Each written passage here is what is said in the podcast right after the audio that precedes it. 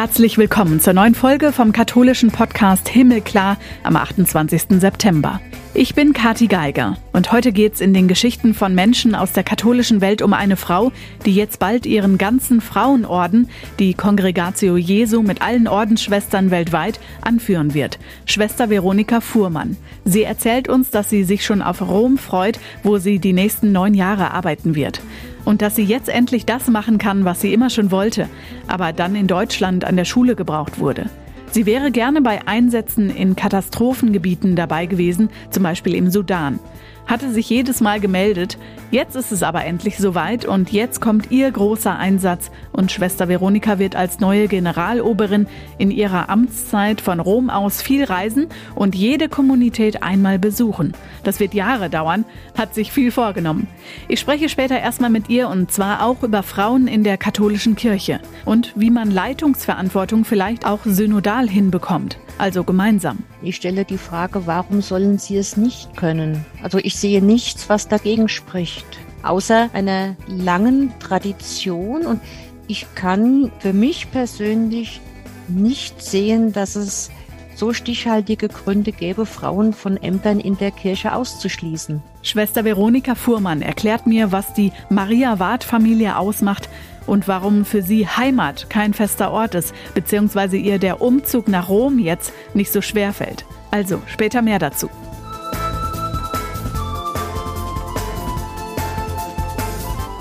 Vorher habe ich noch, was gerade in der katholischen Welt wichtig ist.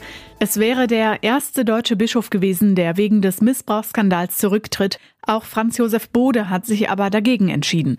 Das nächste Bistum hat einen Bericht zur sexualisierten Gewalt bei sich in der katholischen Kirche vorgelegt. Diesmal geht's um Osnabrück.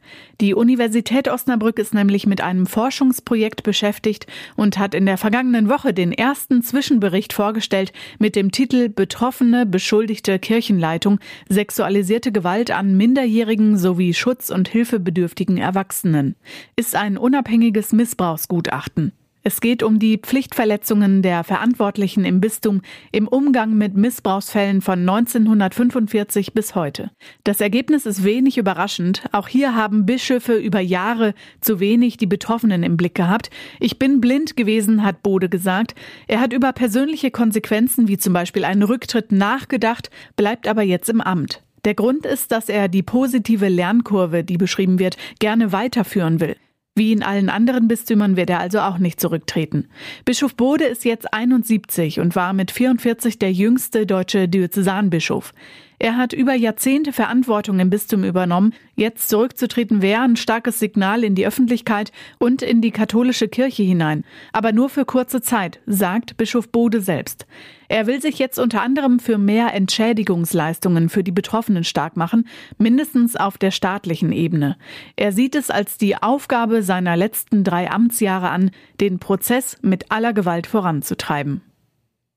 Seit Montag läuft in Fulda die traditionelle Herbstvollversammlung. Die 67 deutschen katholischen Bischöfe treffen sich im Stadtschloss in der Nähe vom Dom. Zu erwarten waren mehrere Themen. Auch das kirchliche Engagement nach der Flutkatastrophe letztes Jahr, konkrete Hilfslieferungen und Notfallseelsorge. Die Entscheidung von Papst Franziskus zu Kardinal Wölkis Rücktrittsgesuch steht immer noch aus, was viele nach einem halben Jahr unangemessen finden.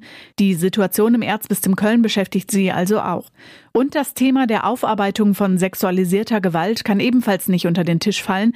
Bischof Stefan Ackermann scheidet als Beauftragter der Konferenz für die Aufarbeitung sexuellen Missbrauchs aus. Seit 2010, als der Posten das erste Mal besetzt wurde, hatte der Trierer Bischof dieses Amt bekleidet. Die gemeinsame Reise nach Rom muss vorbereitet werden. Da stehen in zwei Monaten die regelmäßigen Beratungen mit der Zentrale an, also auch mit dem Papst, vom 14. bis 19. November. Und nicht nur der Vorsitzende Bischof Betzing muss dann im Vatikan dem Vorwurf entgegentreten, die katholische Kirche hier in Deutschland würde einen nationalen Sonderweg gehen, was die Reformen angeht. Genauso wird in Fulda auch über das Abstimmungsverhalten auf der Synodalversammlung zuletzt gesprochen, muss gesprochen werden. Die Vorgaben sind so, dass kein Text beim Reformprozess Synodaler Weg beschlossen werden kann, ohne eine Zweidrittelmehrheit der deutschen Bischöfe. Und die gab es für das Grundsatzpapier zur Erneuerung der katholischen Sexualmoral ja nicht. Insgesamt wäre der Text nämlich durchgegangen, ist dann daran gescheitert und hat eine Riesendebatte ausgelöst, bis hin zu Zweifeln, ob der synodale Weg noch weiter und zu Ende geführt geführt wird. Reflektiert hatte die Bischofskonferenz das schon in Frankfurt vor Ort, aber jetzt geht es ans Eingemachte, also inhaltlich und an die Grundprobleme, die dahinter stecken. Zum Beispiel, dass konservative Bischöfe das für eine zu große Distanz zur Lehre der Kirche halten. Damit müssen sie sich befassen, bevor die letzte Synodalversammlung im Frühjahr ansteht und sich dann irgendwie einiger sein. Da geht es auch darum, wie die Bischöfe zukünftig miteinander umgehen, Konfliktverhalten, Gesprächskultur. Nicht nur deswegen ist es ein so wichtiges Treffen und eine spannungsreiche Vollversammlung nach der Zerrissenheit. Wo wird's mit der katholischen Kirche hingehen? Guten Rutsch, und zwar ins Jahr 5783. Am Montag haben Jüdinnen und Juden ihr Neujahrsfest Rosh Hashanah gefeiert. Das heißt Kopf oder Anfang des Jahres, und daher kommt auch unser Wunsch Guten Rutsch zum Jahreswechsel. Obwohl der russische Angriffskrieg in der Ukraine weitergeht, wollten tausende ultraorthodoxe Juden aus diesem Anlass nach Uman pilgern. Da ist das Grab des Rabbi Nachman, zu dem sie beten. Vor den Pilgerreisen nach Uman wurde gewarnt, die Sicherheit der israelischen ausländischen Besucher kann halt nicht garantiert werden. Das große Fest hat am Sonntagabend angefangen und ging bis gestern. Viele traditionelle Bräuche werden begangen. Das Schofar, ein Widderhorn, wird geblasen, als Erinnerung an moralische Pflichten. Als Symbol für den Jahreskreislauf gibt's rund gewickeltes Weißbrot und mit Fisch gefüllten Karpfen. Man isst ein Apfelstück, das man in Honig eingetaucht hat. Damit ist der Wunsch nach einem süßen Jahr voller Segen und Fülle verbunden. Mit Rosh Hashanah beginnen zehn Bußtage bis zum Versöhnungstag Yom Kippur, dem höchsten jüdischen Feiertag. Die christlichen Kirchen und Bischof Georg Betzing als Vorsitzender der Deutschen Bischofskonferenz der Katholiken haben den Jüdinnen und Juden herzliche Friedens- und Segenswünsche geschickt und damit verbunden vor Gefahren für Grundwerte der Demokratie und vor Antisemitismus gewarnt.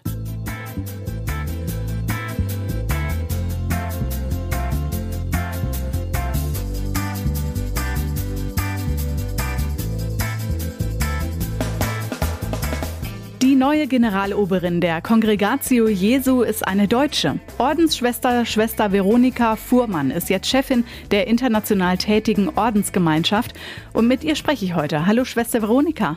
Hallo Frau Geiger, schön Sie zu hören. Neun Jahre werden Sie diese Aufgabe jetzt machen, die stehen Ihnen bevor.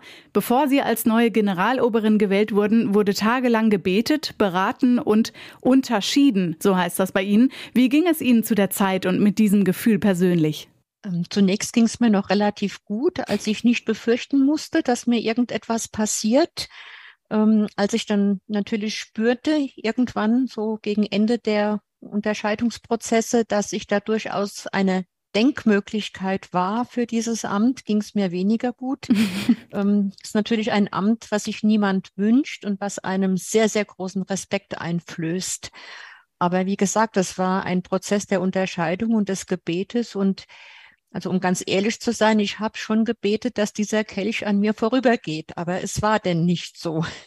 Jetzt sind Sie es, aber haben Sie trotzdem Mut, die Aufgabe zu bewältigen?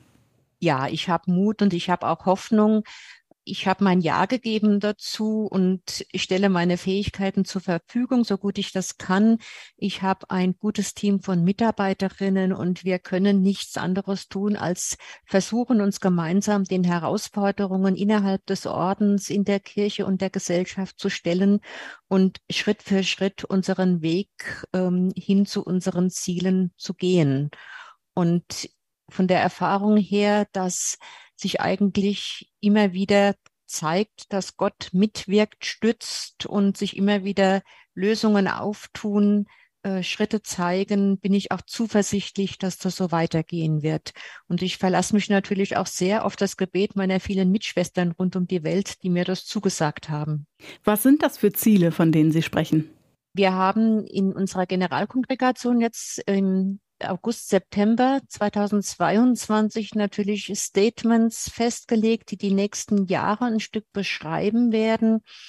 Wo ein Stück zur Sprache kam, wie wir als Orden unsere Zukunft gestalten möchten, welche apostolischen Intentionen wir haben, welche großen Themen anstehen. Da ist zum Beispiel das eine große Thema der Vereinigung mit dem äh, Zweig der, der Loretto-Schwestern, ein anderer Institutszweig der Maria-Ward-Gründung, die Wiedervereinigung steht jetzt an. Da freuen wir uns alle sehr drauf, aber mhm. da sind noch Schritte zu gehen.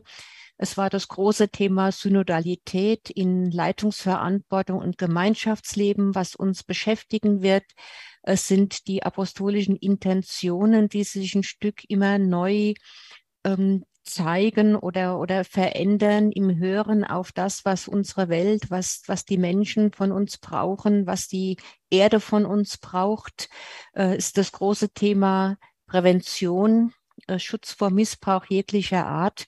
Das waren große Themen, die uns beschäftigt haben und die wir natürlich jetzt versuchen werden, im Lauf unserer neunjährigen Amtszeit innerhalb der Kongregation ein Stück voranzubringen in den verschiedenen Provinzen. Sie sind in der mitteleuropäischen Provinz, das ist die Region von Hannover bis Meran, von Frankfurt bis Budapest. Zu ihr gehören Sie und alle Ordenshäuser in Deutschland, Österreich, Südtirol und Ungarn.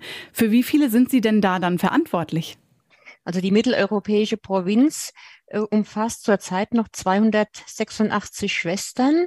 Äh, davon sind etwa 260 in Deutschland und jeweils kleinere Gruppen in Südtirol, Österreich und Ungarn.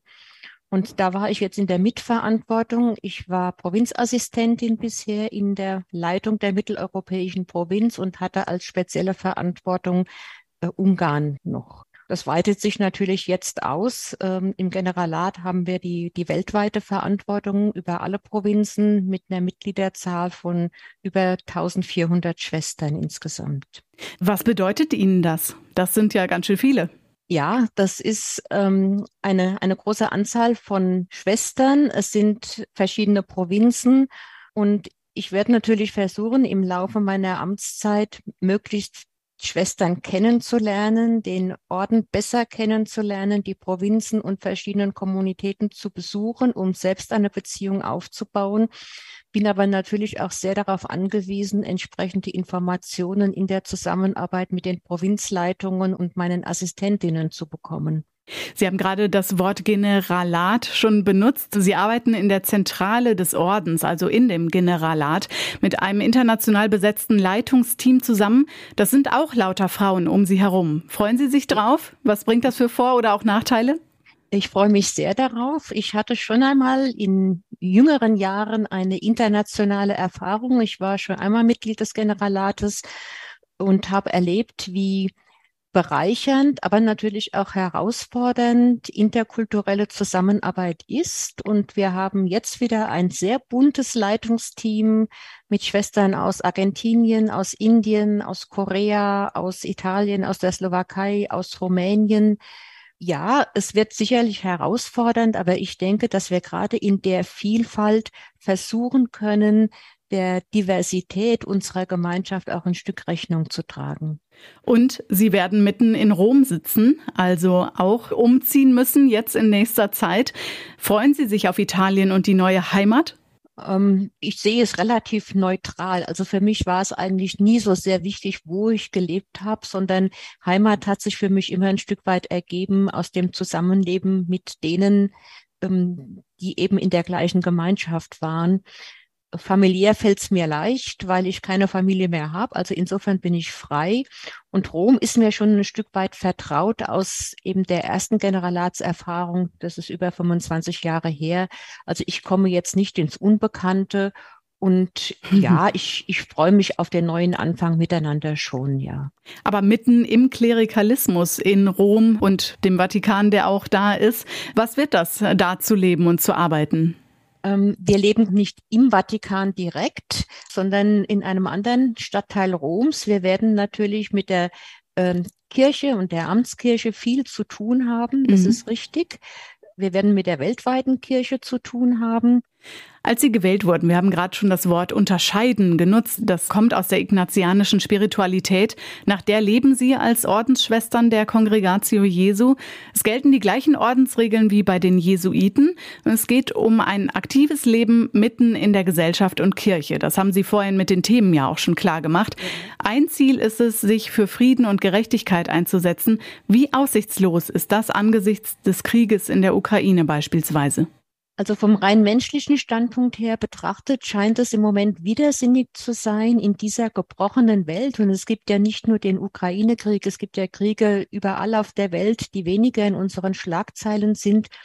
Es scheint nicht angemessen, da von Hoffnung und Zuversicht zu sprechen zunächst, wenn scheinbar alles zusammenbricht. Und trotzdem glaube ich, dass wir ein Stück weit Zeug Zeugin von Hoffnung und Zuversicht sein können und müssen aus dem Glauben heraus, dass Gott auch in dieser Welt immer noch wirkt und dass es auch in dieser Zerrissenheit und in den Katastrophen, die sich abspielen rund um den Globus, immer auch noch Momente gibt, wo Heil geschieht und wo, wo Gottes Liebe spürbar und erfahrbar wird. Und von daher denke ich, dass wir diese Perspektive der Hoffnung und der Zuversicht nicht verlieren dürfen, sondern daran arbeiten müssen, dass sie größer wird und ein, einen Gegenpol bildet zu all dem, was, was so schrecklich ist Ihr Motto der universalen Sendung hat ja auch viel mit Grenzen zu tun. Also Sie gehen dorthin, Frieden zu stiften beispielsweise, die geografischen Grenzen oder die, die man eben überwinden muss, um sich auf den Weg zu Menschen zu machen. Was wäre ein solcher Ort oder eine Situation, die Sie wirklich herausfordern würde, für die Sie sich überwinden müssten, vielleicht auch, um Menschen zu begegnen, um ihnen die erlösende Liebe Christi zu bringen, wie Sie es formulieren? Meinen Sie mich persönlich oder ja. die Gemeinschaft? Grundsätzlich hätte ich jetzt keinen Ort der Welt, wo ich sagen würde, da würde ich auf keinen Fall hingehen wollen. Ich war immer eher ein Mensch, der sich gewünscht hat, an Brennpunkten arbeiten zu dürfen und sich einsetzen zu dürfen. Ähm, das hat nicht immer so funktioniert, wie ich mir das gewünscht habe. Aber ähm, ich kenne jetzt nicht das Gefühl von da auf keinen Fall hin.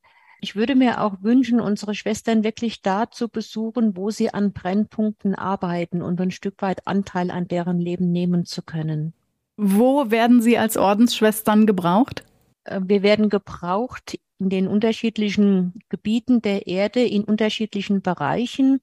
In der Ukraine im Moment sind unsere Schwestern tätig in der Betreuung der Menschen, die auf der Flucht sind, sehr stark, die Hilfe brauchen. In anderen Regionen der Welt ist die pädagogische Arbeit sehr wichtig, gerade auch die Erziehung und Bildung von Mädchen und Frauen. Äh, an anderen Orten sind es mehr soziale Einsätze, die wichtig sind, um Menschen aus ungerechten Strukturen ein Stück weit zu befreien, ihnen Perspektiven zu eröffnen. Es gibt den ganz großen Bereich der spirituellen und pastoralen Arbeit. Also das unterscheidet sich sehr je nach Ort und Zeit. Die Erziehung und Bildung von Mädchen und jungen Frauen, die Sie gerade genannt haben, die war ja immer schon Teil oder wesentlicher Teil auch von Ihren Aufgaben als Ordensschwestern. Das wird vermutlich auch weiterhin noch so bleiben, weil es einfach Teile in der Welt gibt, wo Mädchen und jungen Frauen nach wie vor benachteiligt werden, keine Möglichkeit haben, eine Ausbildung zu bekommen. Wo sind Schulen, die gerade Mädchen fördern, heute relevant? Wir haben sehr viele Schulen in Asien, in Indien vor allen Dingen. Wir haben Schulen in Afrika und in Lateinamerika. Und in äh, Westeuropa bestehen unsere Schulen weiter, aber nicht mehr in Ordensträgerschaft. Wir mussten aus ja, Mangel an, an Mitschwestern, die das noch hätten weiterführen können, die Schulen in andere Trägerschaften überführen. Aber die Schulen als solche bestehen auch weiter und leisten gute pädagogische Arbeit. Aber in, gerade in Asien sind sie noch sehr, sehr relevant. Und da werden auch Schulen in allen gesellschaftlichen Ebenen und, und Schichten äh, geführt von unseren Schwestern. Sie selbst sind auf die Maria-Ward-Schule in Mainz gegangen. Mary Ward hatte die Kongregatio Jesu 1609 gegründet und Sie sprechen auch von der Maria Ward Familie. Was macht diese Familie aus?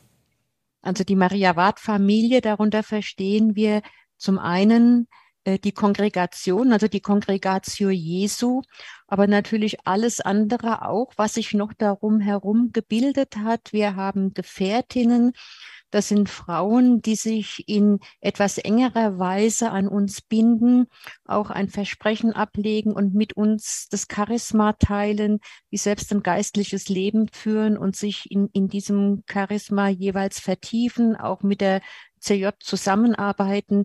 Wir haben die Freunde, die Maria Ward Freundeskreise an den verschiedenen Institutionen. Also es ist ein, ein, eine ganz große, wirkliche Familie.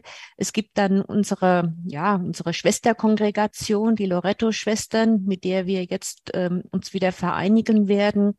Also es ist eine große Familie, innerhalb derer wir als Kongregatio Jesu ein Pfeiler sind und sich als Frauen mit einbringen. Genau. Sie ja. haben vorhin schon gesagt, eins der Themen ist natürlich auch Leitungsverantwortung. Das ist natürlich Thema auch des synodalen Wegs, ganz aktuell gewesen bei der letzten Synodalversammlung und auch bei denen davor schon. Wie kann man Frauen stärken in der Kirche und in ihren Ämtern? Ich glaube, Sie machen es ganz gut vor, oder? Äh, wir bemühen uns, also wir bemühen uns gerade auch sehr um einen synodalen Leitungsstil innerhalb unserer eigenen Strukturen. Äh, und zwar auf allen Ebenen, also angefangen von der Generalleitung bis hinein in die Kommunitäten. Wir versuchen das äh, auf diözesaner Ebene, da wo unsere Schwestern eingebunden sind mit ihren Sendungen. Und wir versuchen uns in der Kirche, soweit uns das möglich ist, verantwortlich einzubringen ähm, und auch teilzunehmen an, an der Suche danach, wie Zukunft zu gestalten und zu verändern ist. Als Ordensschwester haben Sie eine Berufung. Sie sagen selber, Sie sind berufen dazu und sind ganz glücklich mit diesem Leben, das Sie führen dürfen. Spüren Sie auch eine Berufung zur Priesterin oder können Menschen, Frauen nachvollziehen, die diese Berufung haben und sich ärgern, dass sie das in ihrem Leben vermutlich nicht mehr erreichen werden in der katholischen Kirche? Äh, nachvollziehen kann ich das sehr gut. Äh, die Frage des Frauenpriestertums oder überhaupt der Ämter für die Frau in der Kirche ist eine brennende Frage, auf die sicher noch keine endgültige Antwort gegeben ist. Das bleibt weiterhin ein Suchprozess und ich kann sehr gut verstehen, äh, dass Frauen in sich diese Berufung spüren und wirklich darunter leiden, nicht zu den Weihen zugelassen zu werden oder bestimmte Ämter nicht übernehmen dürfen. Das, das ist ein Leid, das einfach da ist, ja. Und Sie würden sich jetzt wünschen, dass es geändert wird? Ich würde mich freuen, wenn wir Schritte in Richtung Veränderungen gehen könnten. Das ist sicherlich nicht ein großer Sprung. Das werden äh, viele kleine Schritte sein, aber ich würde mir wünschen, dass tatsächlich Schritte gegangen werden.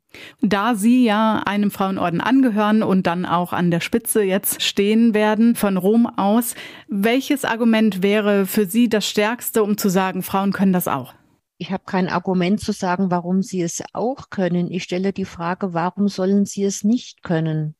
Also ich sehe nichts, was dagegen spricht, außer einer langen Tradition und Tradition, ich schätze Tradition. Ähm, es ist etwas sehr Wichtiges, aber ich, ich möchte unterscheiden zwischen Traditionen, die sich entwickelt haben, die menschengemacht sind und das, was, was ich glaube, das wirklich von Gott vorgegeben ist. Und ich kann für mich persönlich nicht sehen, dass es so stichhaltige Gründe gäbe, Frauen von Ämtern in der Kirche auszuschließen. Was bringt Ihnen jetzt nicht nur in Bezug auf die Frauen in der katholischen Kirche, sondern überhaupt Hoffnung, Schwester Veronika?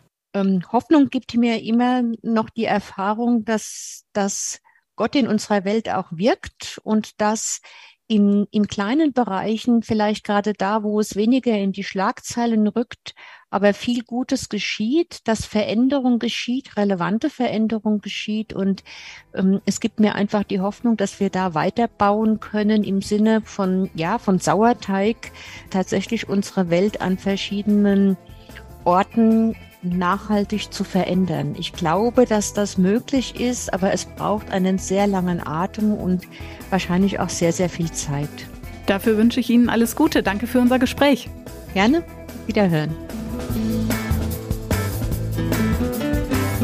Die Gespräche im Himmelklar-Podcast, die ihr noch nicht kennt, findet ihr alle auf euren Podcast-Plattformen. Im Internet gibt's uns auch himmelklar.de und die Gespräche nochmal zum Lesen auf katholisch.de und domradio.de. Auf nächste Woche könnt ihr euch freuen, da gibt's wieder eine Folge mit Renato Schlegelmilch. Ich bin Katharina Geiger. Macht's gut!